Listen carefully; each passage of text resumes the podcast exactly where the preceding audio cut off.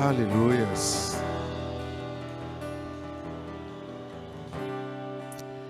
Queridos, esses dias nós temos vivido assim circunstâncias difíceis, estranhas.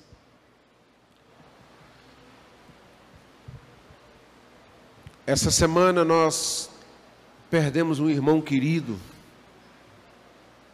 Nós perdemos o irmão Éden, que partiu para o Senhor, sofreu um acidente de moto, bateu com a cabeça em um poste, foi internado no hospital, mas não resistiu, foi a óbito.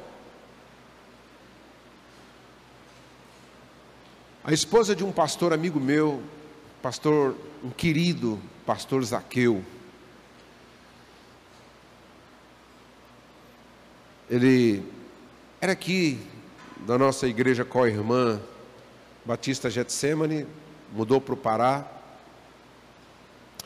E a esposa dele foi acometida de coronavírus, foi internada e também faleceu.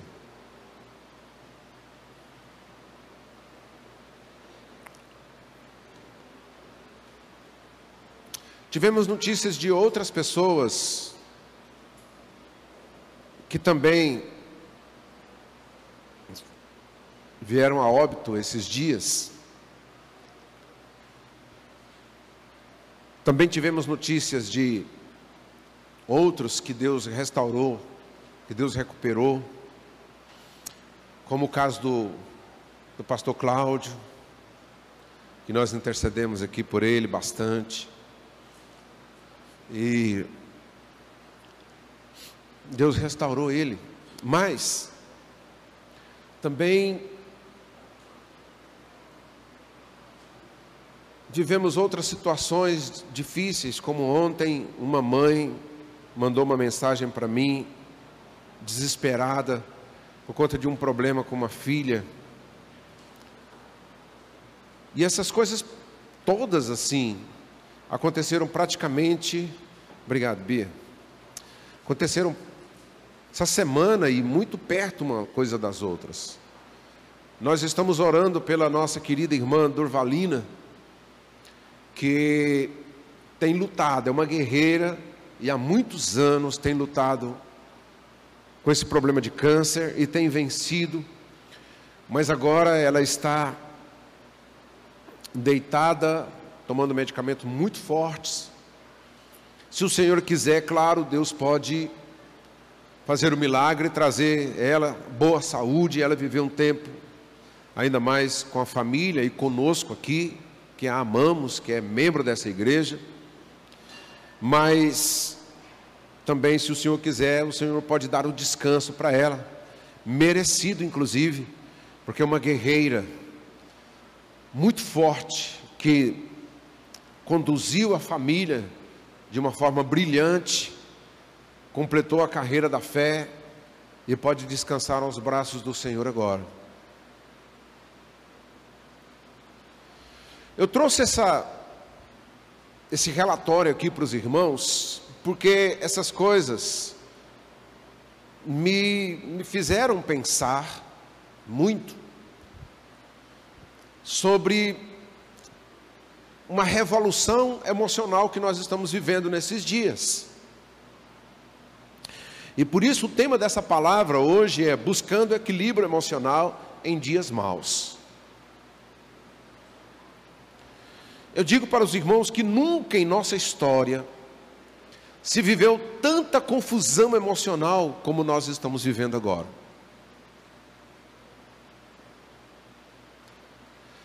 Ao mesmo tempo que nós vivemos momentos de mortes, momentos de luto,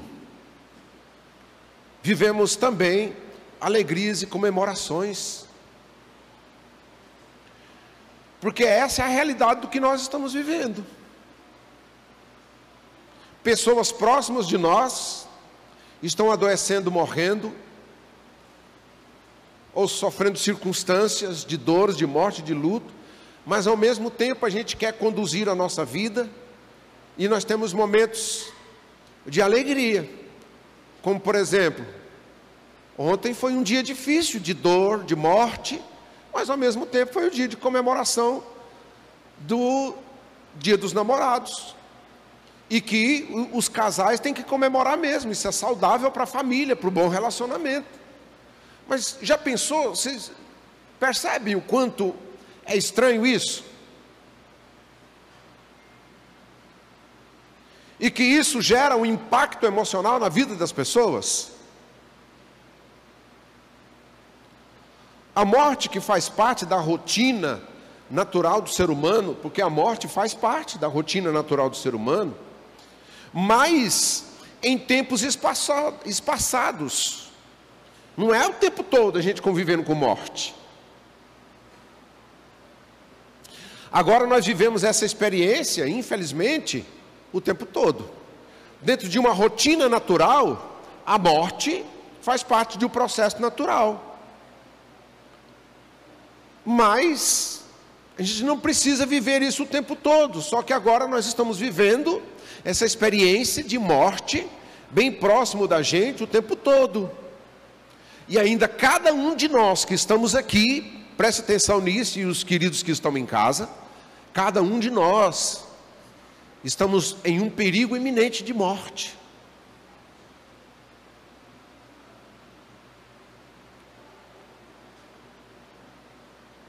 Então, essa experiência de desequilíbrio emocional, ela é muito estranha, gente. Não, você não sente uma sensação estranha dentro de você? Não é estranho isso? Isso que nós estamos vivendo está fora da curva, fora dos padrões normais da vida de um ser humano. Não está certo. Não é assim. Qual seria o padrão normal? Como eu não tenho tempo para dissertar sobre todos esses padrões normais de uma vida emocional saudável, eu quero citar algumas coisas aqui. Primeiro, todos nós seres humanos devemos viver dentro de uma rotina saudável rotina saudável é algo extremamente importante para o equilíbrio emocional de uma pessoa. Isso é uma das principais coisas que se estuda na área da psicologia, rotina. Você quer ver uma criança na sua estrutura emocional alterada? Observa se a rotina da vida dela está sendo uma rotina saudável. Se ela dorme bem, se ela se alimenta bem, se o ambiente onde ela está vivendo é um ambiente é, que favorece boa saúde emocional. Mas nós, os adultos, também precisamos de uma rotina, gente, de uma rotina de vida saudável. Esse é o padrão. Outra coisa extremamente importante para nós vivermos bem emocionalmente bem estruturados é viver bem em família. E agora nós estamos vendo famílias sofrendo transtornos quando perde um ente querido, como no caso nosso querido pastor Zaqueu, que ficou viúvo agora, e os filhos órfãos de mãe. Assim tem acontecido em diversas famílias.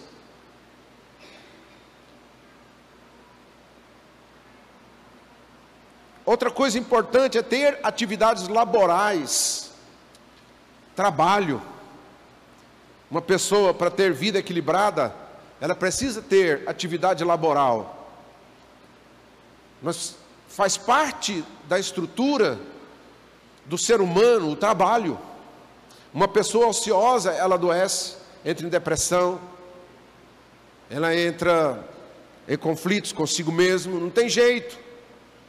Mas percebe que às vezes para muitas pessoas até a atividade laboral está sendo tolhida, está sendo tirada.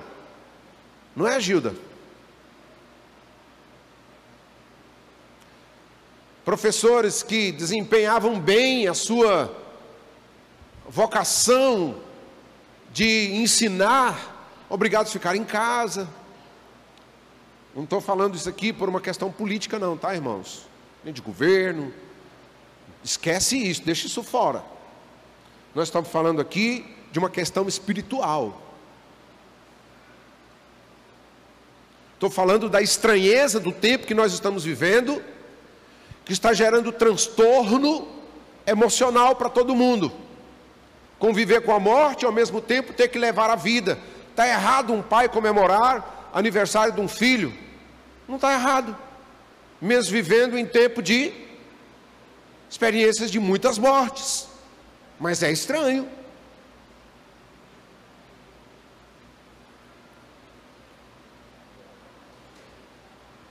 Faz parte da rotina natural e do bem-estar de uma pessoa viver tempos de comemorações. Né? Uma pessoa que alcança um sucesso, algo que trabalhou para alcançar, né? Consegui comprar aquele carro que eu queria, consegui passar naquele concurso, consegui vencer o tempo da faculdade e comemorar dia dos namorados, aniversário de um filho ou de um ente querido, isso faz parte também. Então essa é uma rotina saudável. E raras experiências de tragédias, como doenças e acidentes e mortes, que é uma realidade na vida de todas as pessoas, mas que isso não é uma coisa que a gente experimenta o tempo todo. Não deve ser.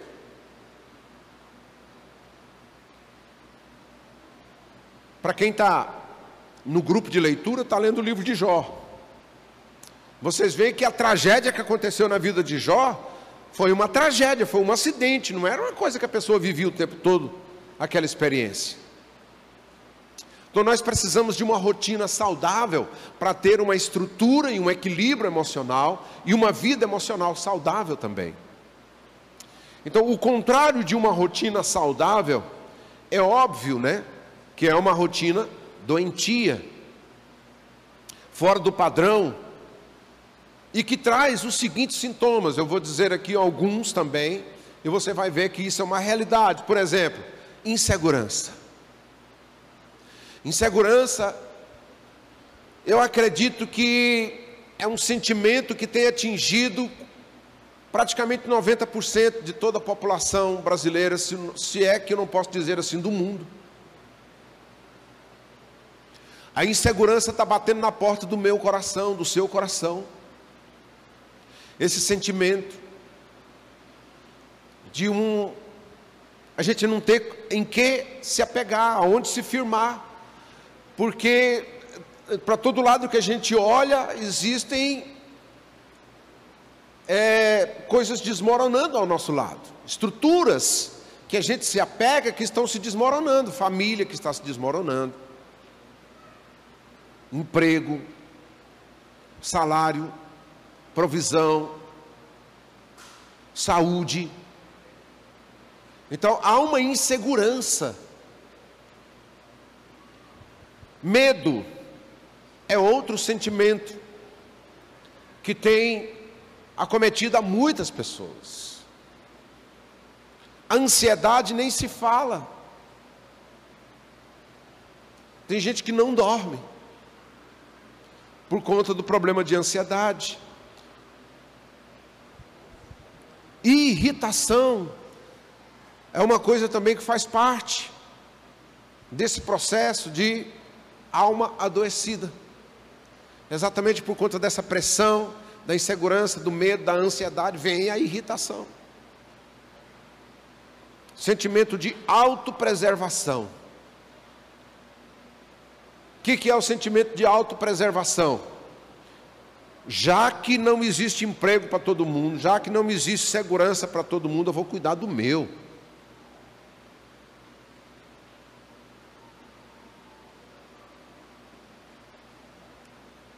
E aí é onde as pessoas não estão cuidando uns dos outros, onde as pessoas estão isolando, se cuidando, rompendo relacionamentos,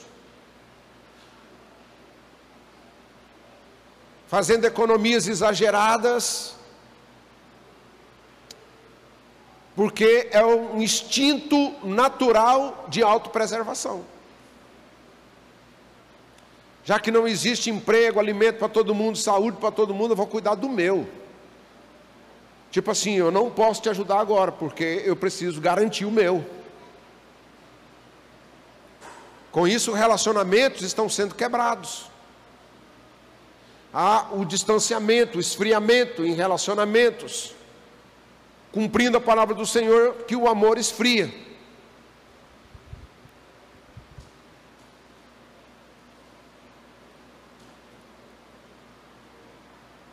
Então, esses sentimentos são resultados, querido, da pressão que a gente está vivendo, de uma rotina emocional desequilibrada. Algumas pessoas até suportam essa pressão, mas tem gente que não, tem gente que está em crise. Alguns, para tentar suportar essa pressão, eles buscam refúgio em fugas. A tendência de quem está pressionado e que se sente enfraquecido é fugir. Encontrar alguma coisa que seja fuga para a sua alma. E essas fugas, elas se revelam em apelos, por exemplo, aos apetites carnais.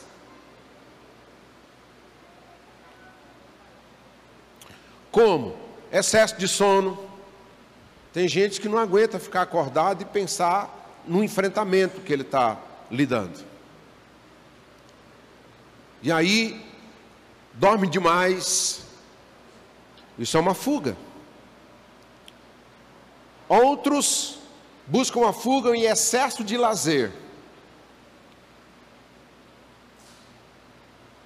Foge de compromissos e só vive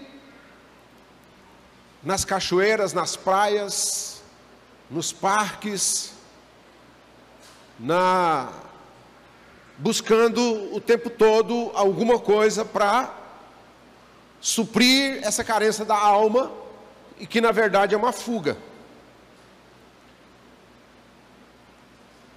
Sexo também, o excesso, atividade sexual é um tipo de fuga.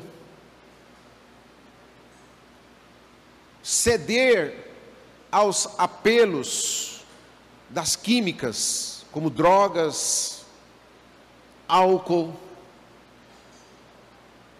é um meio de fuga também. Buscar ter a única forma de se sentir melhor, buscando medicamentos para ansiedade e alguns medicamentos para dormir. Também é um tipo de fuga. Além de tudo isso, nós temos os comportamentos descontrolados, agressividade ou a indiferença. Aquela pessoa que é indiferente às circunstâncias, ao sofrimento do outro ou da sua própria circunstância, ele não dá conta de enfrentar, ele se torna indiferente. Ou comportamentos como precipitação, na tentativa de se preservar, de preservar a sua autopreservação, se precipita, vai fazer coisas que não é o tempo, não está na hora, ou às vezes a procrastinação, as coisas que precisam ser feitas, não faz, vai deixando para depois, para depois. Bom, eu dei um relato aqui, dentro de uma perspectiva da psicologia, só um, uma pincelada aqui para os irmãos,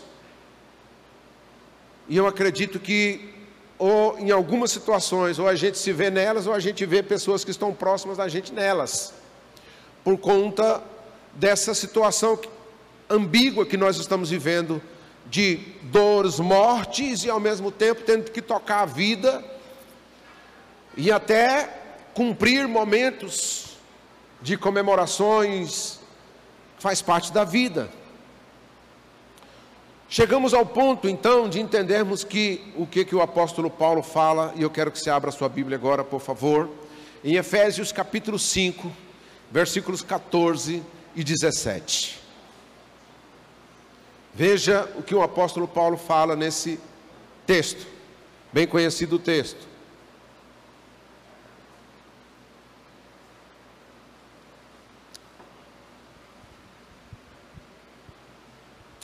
Efésios 5, 14 a 17, ele diz assim: Pelo que diz, desperta, ó tu que dormes, levanta-te dentre os mortos, e Cristo te iluminará.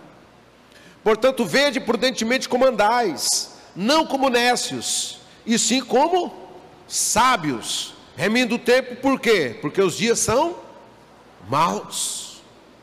Por essa razão, não vos torneis insensatos, mas procurai compreender qual a vontade do Senhor. E aqui eu quero iniciar de um modo breve, não vou me estender muito, mas falando para os irmãos, como viver emocionalmente saudável em dias maus, porque os dias são maus. Gente, não está certo, não se conforme. Eu entendo que é importante nós termos capacidade de adaptação às circunstâncias que nós vivemos. Se nós estamos vivendo um tempo de pandemia, de dificuldades, nós temos que ter capacidade de adaptação nesse processo, mas nunca nos conformarmos. Nunca nos conformarmos. E o apóstolo Paulo, ele está dizendo aqui, gente, sejam, sejam sensatos, sejam sábios, sejam prudentes. São qualidades de pessoas que se adaptam, mas não se conformam.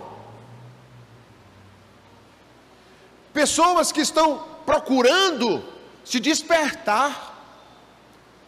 Saia da sonolência da letargia espiritual que você está vivendo.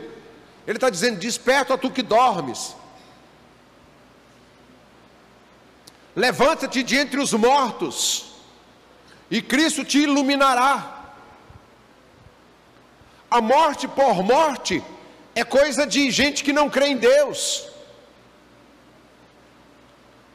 A dor por dor, só viver isso sem esperança, são de pessoas que não creem em Deus, sofrer por sofrer, morrer por morrer. Saiba que para o crente, para aquele que já foi despertado, daquele que tem a mente iluminada pelo Espírito Santo de Deus, pela palavra, é uma pessoa que não morre por morrer, não sofre por sofrer. Ele está entendendo o que está acontecendo. E ele está se adaptando a isso. Mas ele compreende qual é a vontade de Deus, que é isso que o apóstolo Paulo está dizendo assim, ó. Remindo o tempo porque os dias são maus, por esta razão não vos torneis insensatos. O que, que é a insensatez nesse texto aqui? Qual é o contexto dessa insensatez? São pessoas que não procuram compreender a vontade de Deus na situação que estamos vivendo. Ele está dizendo, mas procurai compreender qual a vontade do Senhor. Ou seja, não está certo, o padrão está fora da curva, gente. E isso não está acontecendo por acaso, existe um propósito de Deus nisso, uma vontade de Deus nisso. Agora, cabe a mim, servo de Deus, cabe a você, servo de Deus, compreender isso. E aí, quem busca compreender é uma pessoa sensata. Não está vivendo por viver. Não está sofrendo por sofrer. Não está morrendo por morrer. Aqui entra o contexto da palavra do Senhor diz que todas as coisas cooperam para o bem daqueles que realmente amam o Senhor. Daqueles que são chamados para a sua glória, para compreender bem o que está acontecendo e para viver. Mas como viver emocionalmente saudável em dias maus? Eu quero trazer aqui algumas orientações do Senhor para as nossas vidas. Primeira coisa, ter confiança em Deus. E essa confiança em Deus, ela deve ser resultante. Ninguém confia em Deus sem conhecer a palavra do Senhor. Ter confiança em Deus resultante da palavra de Deus e de um relacionamento pessoal com Ele. Eu vou dizer uma coisa: ninguém consegue ser confiante nos, no, nos tempos semelhantes ao que nós estamos vivendo, se ele não conhecer a palavra e se ele não tiver um relacionamento com Deus. O resultado da insegurança, do medo, da ansiedade, é exatamente o fato de não ter confiança no Senhor revelado na palavra. Porque eu posso estar vivendo uma eminência de morte, mas se eu sei o que está acontecendo e por que está acontecendo, e o que, que vai acontecer comigo depois da morte, e que existe um propósito de Deus nisso, então eu posso ter confiança, enfrentar a morte. Mas se eu não sei o porquê tudo isso está acontecendo, se eu não tenho segurança que vai acontecer comigo depois da morte,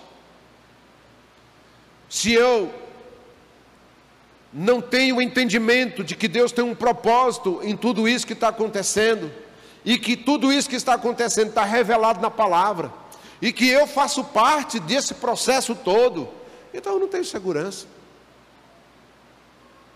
Mas veja que o apóstolo Paulo fala em 2 Coríntios capítulo 4, verso 13 a 18. 2 Coríntios 4, 13 a 18.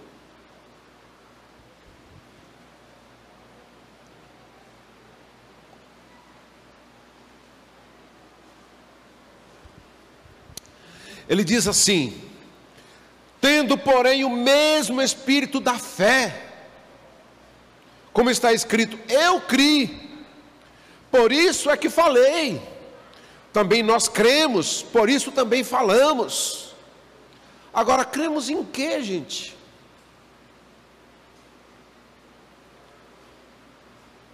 Eu só posso crer numa coisa que alguém fala para mim sobre esse assunto. Ou quando eu busco, leio e tenho informação de algo que me leva a uma ponderação se eu creio naquilo ou se eu não creio naquilo. Agora, se eu não sou informado de nada, ou se eu não busco a informação de nada, eu não tenho que crer em nada. Traduzindo, se eu não leio a Bíblia, ou se eu não paro para ouvir uma pregação de alguém, como que eu vou crer em algo que está escrito, que diz respeito à minha vida, mas que eu não sei que, que existe? A palavra do Senhor, quando ela é pregada, ela demanda de cada um de nós uma atitude de crer ou de não crer. É por isso que a palavra do Senhor fala, por exemplo, Marcos capítulo 15, versículo 16, quando o Senhor fala, ide portanto e pregai o evangelho a toda criatura, quem crê será salvo.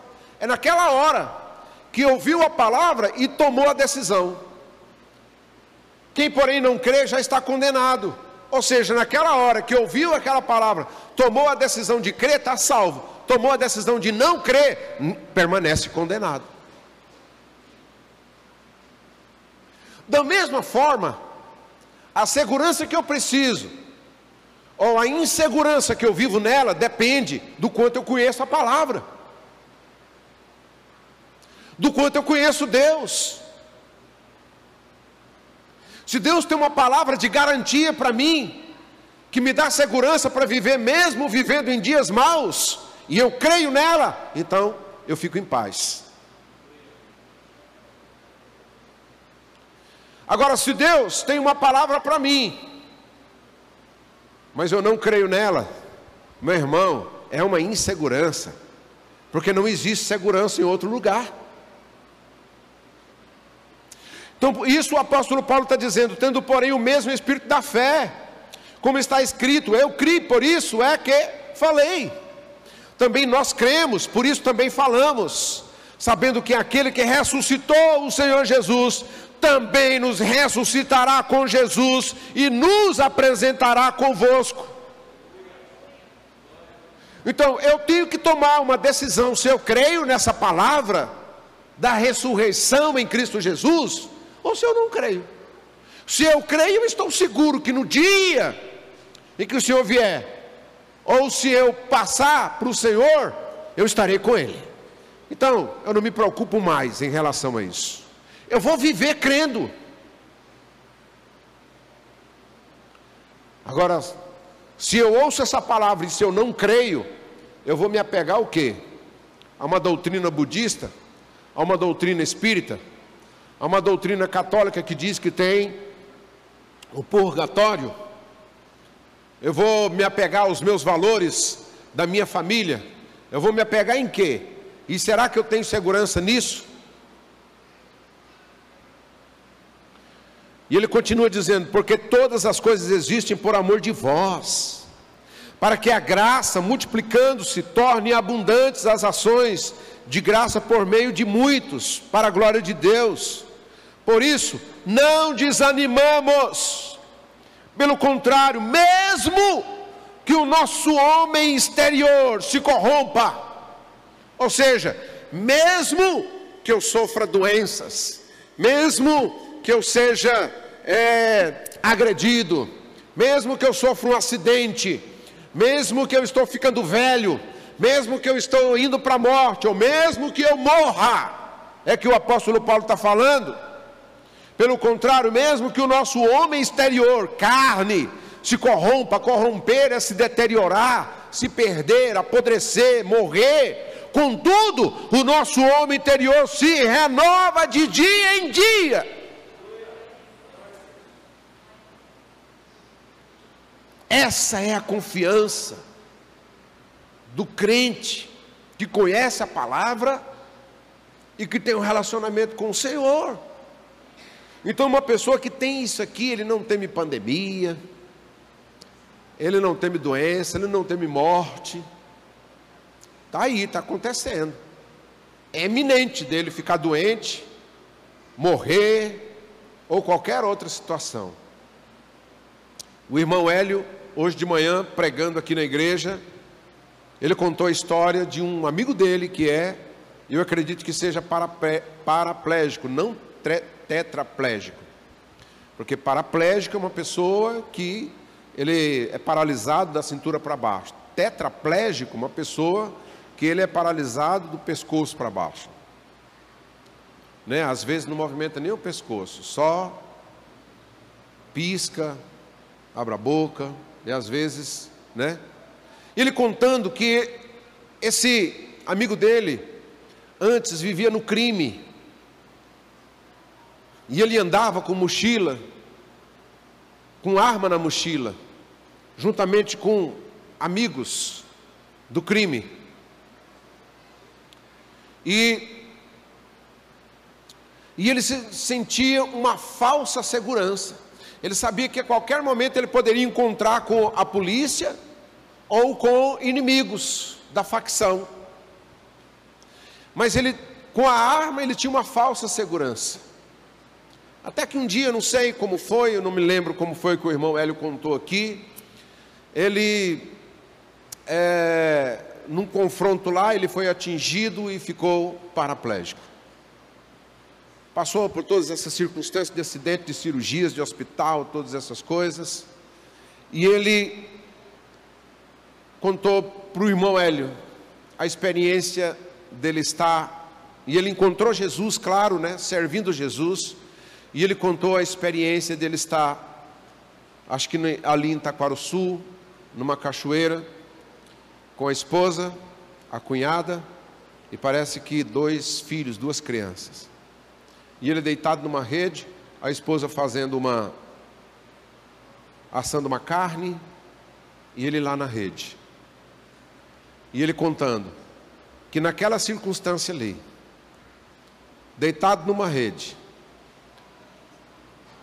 com duas mulheres naquele lugar e, e criança, ele se sentia mais seguro do que quando ele andava com amigos, com arma, porque ali ele sabia que naquele lugar ali, com fragilidade das pessoas que estavam junto dele, ele estava nos braços de Deus. E a segurança que vinha não era da circunstância, mas da presença do próprio Deus.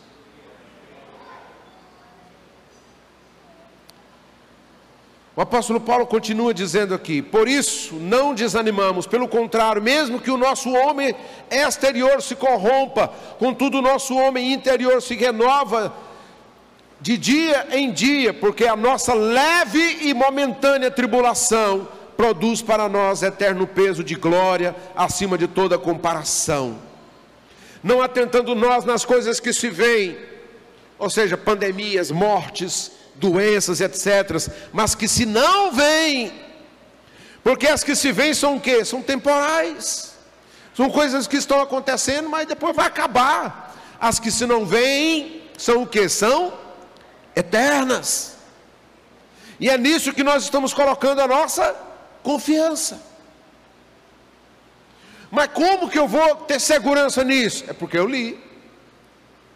Porque eu sei que essa é uma, uma promessa é a palavra do Senhor.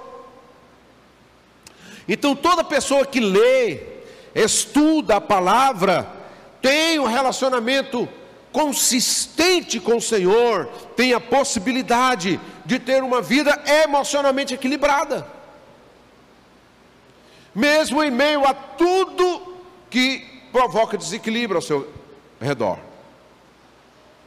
Romanos capítulo 8, versículo 37 a 39 o apóstolo Paulo está explicando nesse texto aqui que todos nós somos alvos do amor de Deus.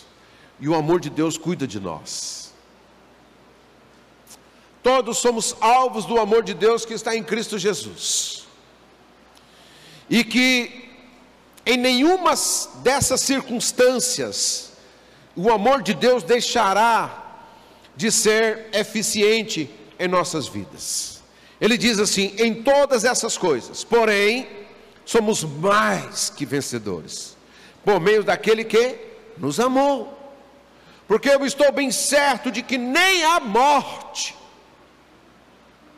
e a morte é uma realidade para todos nós, nem a morte, nem a vida, nem os anjos, nem os principados, nem as coisas do presente, nem do porvir, nem os poderes, nem a altura, nem a profundidade, nem qualquer outra criatura poderá separar-nos do amor de Deus que está em Cristo Jesus, nosso Senhor.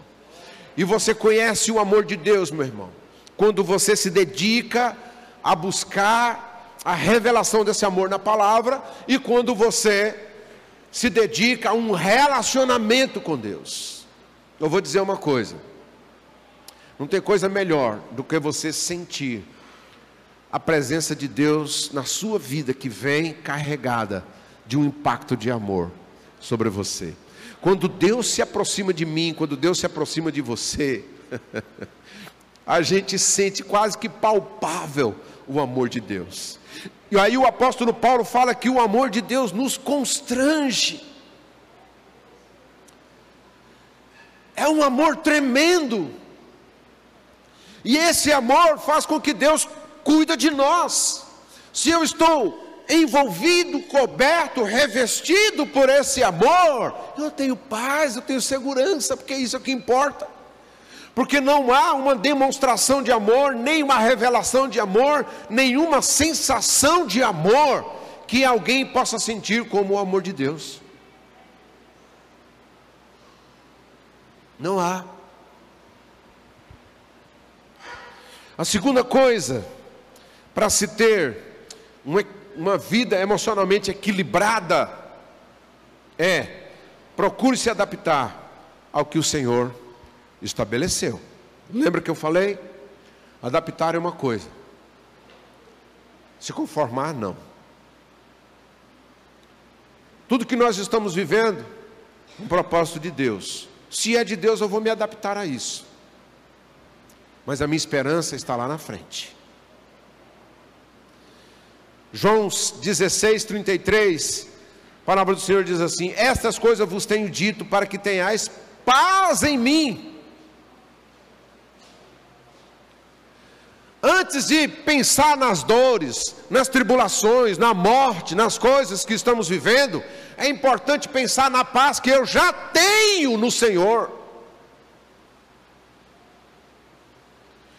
A paz é um sinônimo de segurança, de confiança que a pessoa tem. E o Senhor já nos deu ela. Então ele fala: Olha, estas coisas vos tenho dito para que tenhais paz em mim. Primeira coisa, eu preciso ter paz com Deus, relacionamento com Ele, confiança nele, vida com Ele, para depois eu pensar na segunda parte do texto que diz: No mundo passais por aflições, mas tem de bom ânimo, eu venci o mundo. O Senhor está falando assim, gente, vocês já estão garantidos. Não se esqueça dessa garantia que você já tem comigo.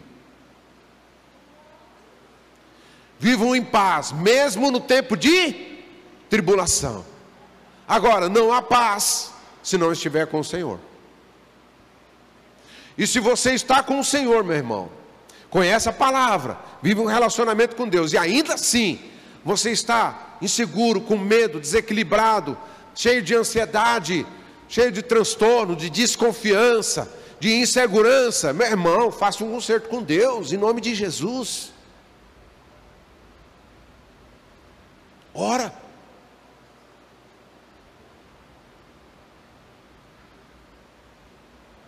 Porque o Senhor é a nossa paz.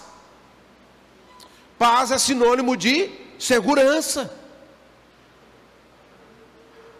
Então, quando o Senhor pega o capítulo, não só o capítulo, desde que o Senhor está sentado ali com os discípulos em João, na ceia, começa lá no capítulo 13.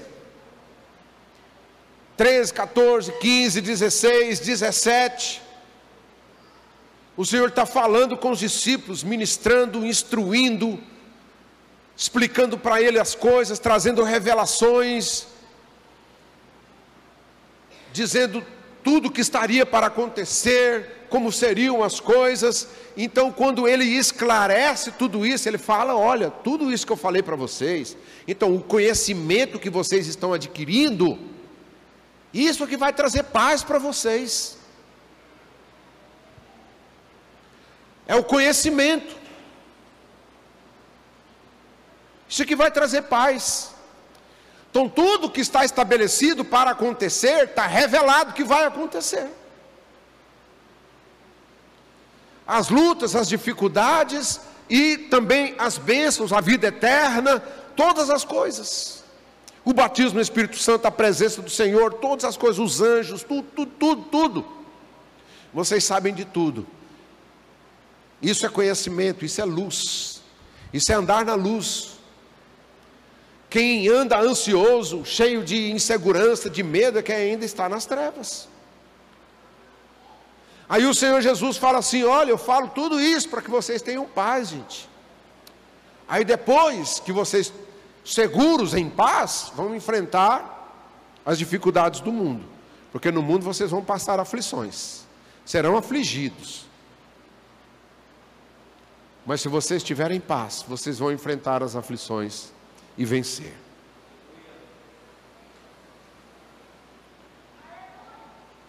Então, o sinônimo de vida emocional equilibrada é paz. Diga comigo, o sinônimo de vida emocional equilibrada é paz. E foi isso que o Senhor Jesus deixou para nós.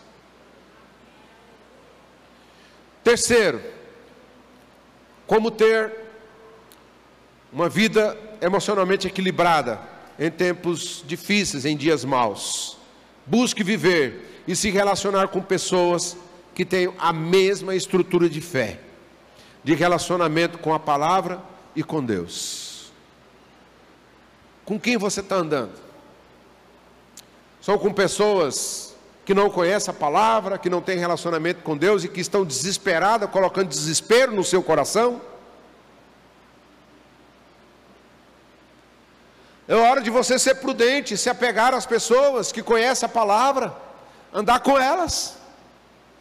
Que tem relacionamento com Deus, andar com, com essas pessoas. Olha o que, que a palavra do Senhor diz em Provérbios 13, 20. Quem anda com o sábio será sábio. Mas o companheiro dos insensatos se tornará mal. Se você anda com uma pessoa que é cheia de fé, meu irmão, você será contaminado por essa fé. Se você anda com uma pessoa que se adaptou a essa circunstância, pela vontade de Deus, mas é alguém que conhece a palavra, que tem o coração cheio de paz, que está seguro, que tem intimidade com Deus, você também terá essa paz. Se você anda com uma pessoa pessimista, desanimada, transtornada, ansiosa, desequilibrada, cheia de medo, de insegurança, você também vai ser como ela. Às vezes a gente não tem opção, né? Porque às vezes é um marido, às vezes é uma esposa, às vezes é um filho, às vezes é o pai, às vezes é um colega de trabalho. Às vezes é, a gente não tem opção, pastor Márcio. Mas essa pessoa aí é alvo das suas orações. Irmão, você não precisa andar só com elas. Procura alguém. Procura um servo de Deus. Alguém que ora. Alguém que busca a palavra. Alguém que tem vida com Deus. Alguém que tem o Espírito Santo na vida dele realmente que dá testemunho do Senhor, anda com essa pessoa. Agora é a hora de você buscar esse tipo de gente, porque os dias são maus. Cora nele. Não perde tempo andando só com pessoas que não têm fé, que não conhecem a palavra, que não têm relacionamento com Deus, que é insegura, medrosa.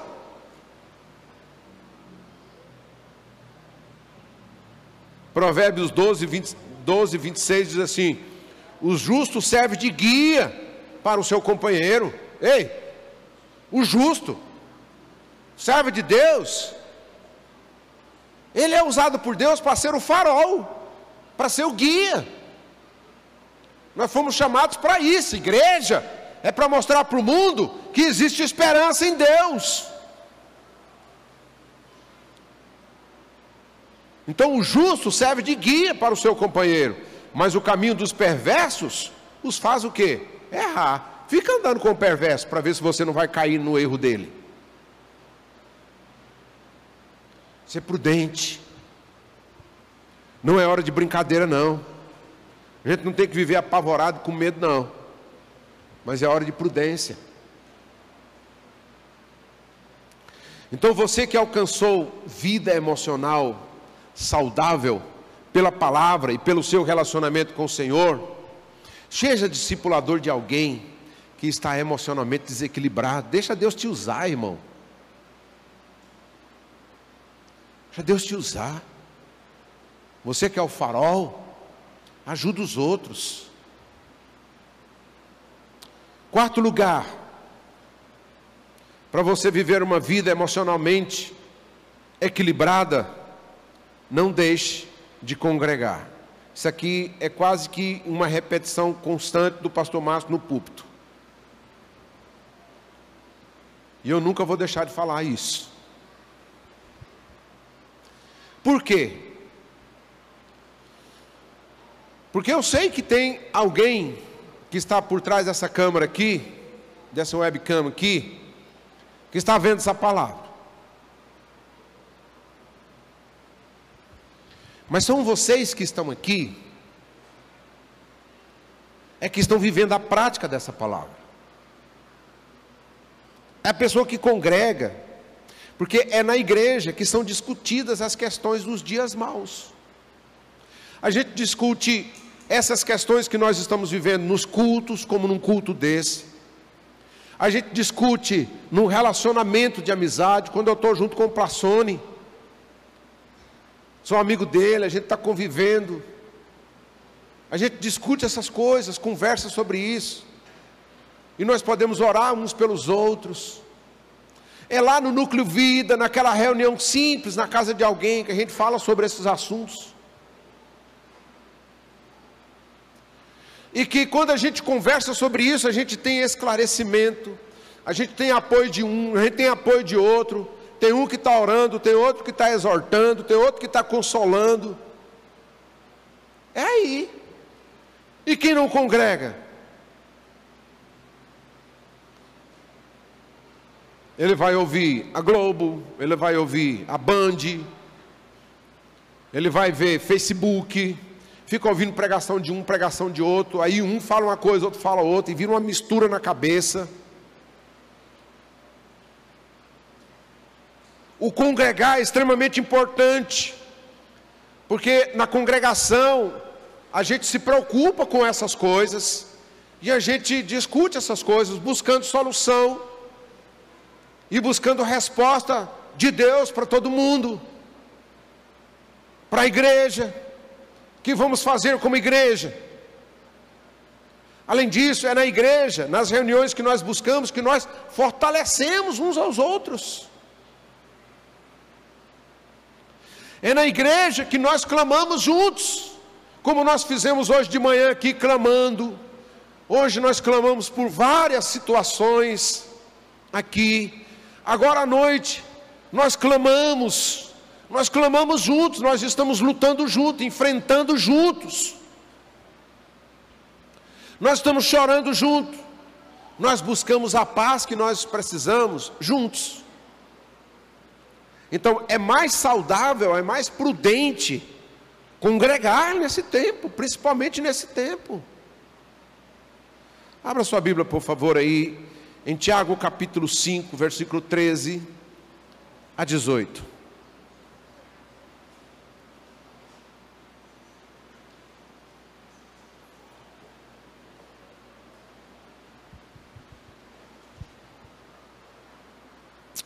Tiago 5, apóstolo Tiago, capítulo 5, verso 13. Ele diz assim: Está alguém entre vós sofrendo?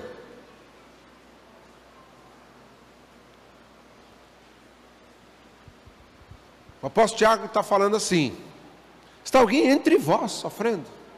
Ou seja, é alguém da congregação? Está fazendo parte? Está junto? Está envolvido? Está comprometido?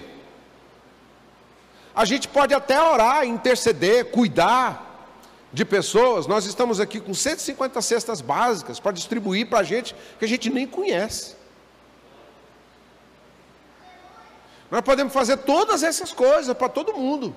Qualquer pessoa que chega para nós necessitada de alguma coisa, ou de uma oração, ou de uma ajuda financeira, ou de uma cesta básica de alguma coisa, é responsabilidade nossa. Mas o apóstolo Tiago está falando para a igreja para a igreja, para a gente que congrega, pessoas comprometidas. Está alguém entre vós sofrendo? Faça a oração. Está alguém alegre? Cante louvores. E percebe que é uma ambiguidade aqui, mas que faz parte da vida do ser humano. Lidar com essa questão de morte, de dor, de, e ao mesmo tempo celebrar, cantar louvores, etc. Percebe que faz parte da nossa vida? Está alguém entre vós doente? Chame os presbíteros da igreja, e estes façam oração sobre ele, ungindo-o com óleo em nome do Senhor. E a oração da fé salvará o enfermo, e o Senhor o levantará, e se houver cometido pecados, seriam perdoados. É na igreja que essas coisas são resolvidas. Confessai, pois, os vossos pecados uns aos outros. É difícil, irmãos, a gente tratar desses assuntos aqui com pessoas que não congregam. Que não está junto com a gente.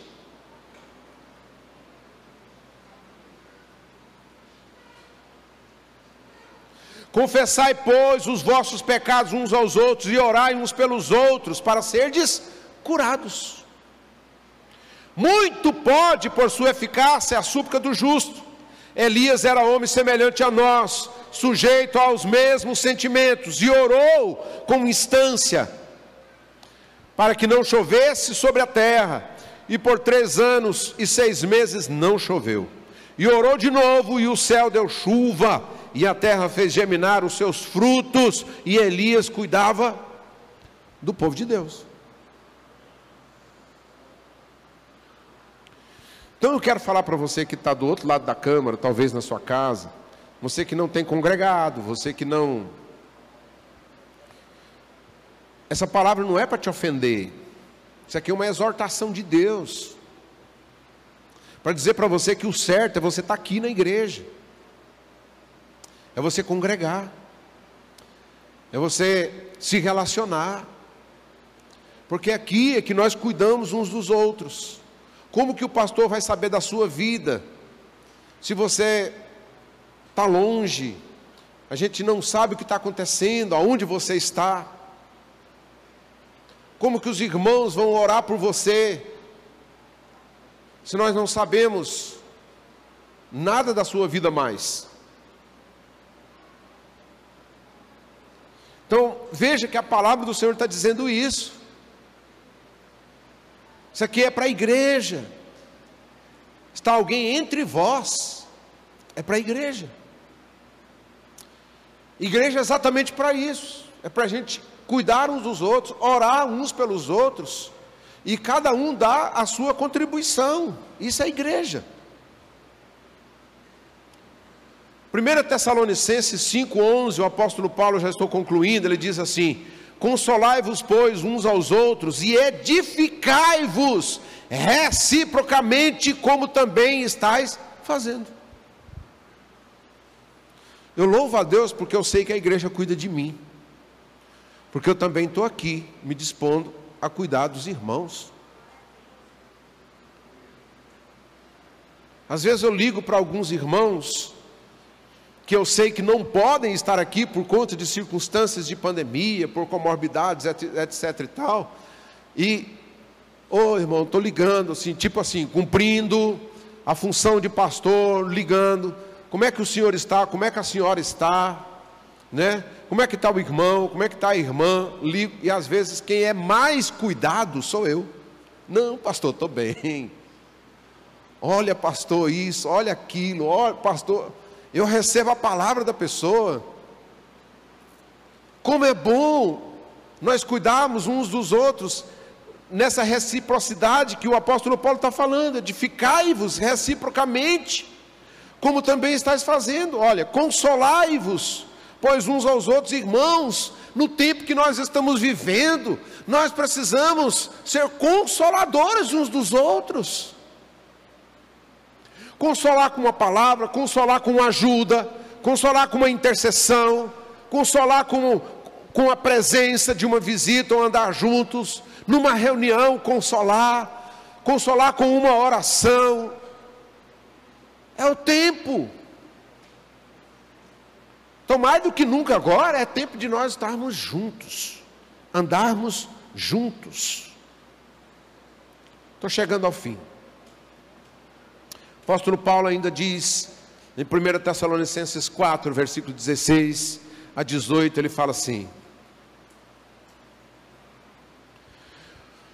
Porquanto o Senhor mesmo, dada a sua palavra de ordem, ouvindo, ouvida a voz do arcanjo, e ressoada a trombeta de Deus, descerá dos céus, e os mortos em Cristo ressuscitarão primeiro.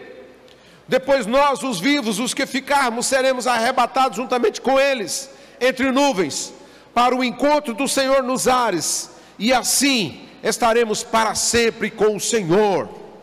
Aí ele termina dizendo assim: Consolai-vos, pois, uns aos outros com esta, estas palavras.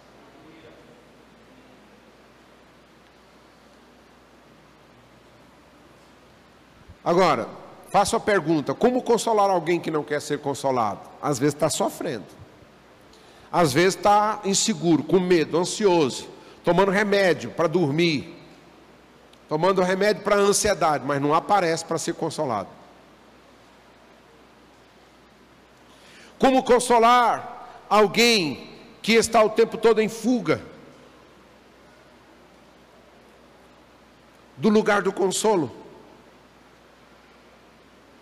Aonde deve achar o consolo, a paz que precisa, ele está fugindo disso.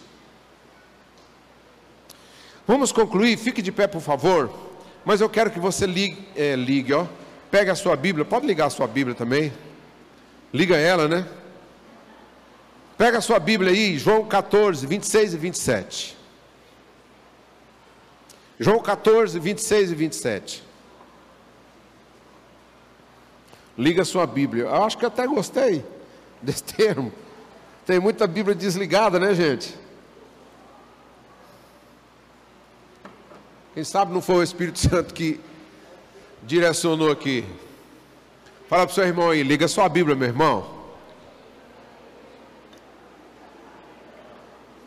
Aciona ela. Se você quiser viver emocionalmente equilibrado, o primeiro fundamento é Bíblia ligada e relacionamento com Deus.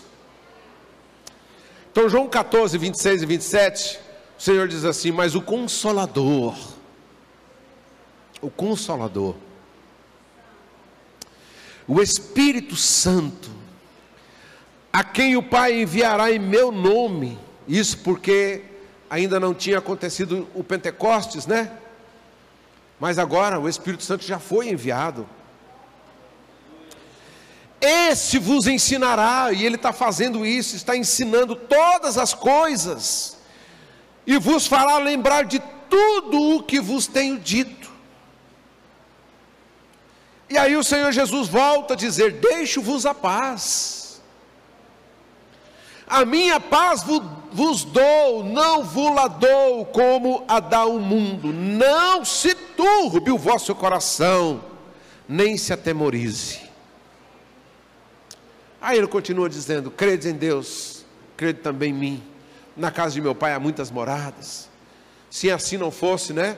Eu não vos teria dito, mas eu vou preparar lugar e tal. Mas ele está falando aqui, gente, que a paz que eu preciso, que você precisa, depende de ler a Bíblia e o Espírito Santo trazer a revelação, fazer lembrar das promessas que nos dá segurança como por exemplo a promessa da ressurreição que o apóstolo Paulo fala em Tessalonicenses. E ele diz assim: olha, isso é uma das razões de nós consolarmos uns aos outros com essa palavra. Qual é o contrário de transtorno? É paz. Aonde nós vamos encontrar paz? A verdadeira paz, senão no Senhor. Então não deixe de buscar na palavra. Conhecer a vontade de Deus pela palavra, não deixe de se relacionar intimamente com o Senhor, não deixe de congregar, não deixe de buscar o Senhor, porque a paz que eu preciso para viver nos dias maus, mesmo quando às vezes a gente tem um parente, um amigo que que morreu, alguém que está sofrendo, alguém que está enfermo. Não vamos nos tornar indiferentes, mas mesmo assim, vamos andar em segurança, em paz, em paz.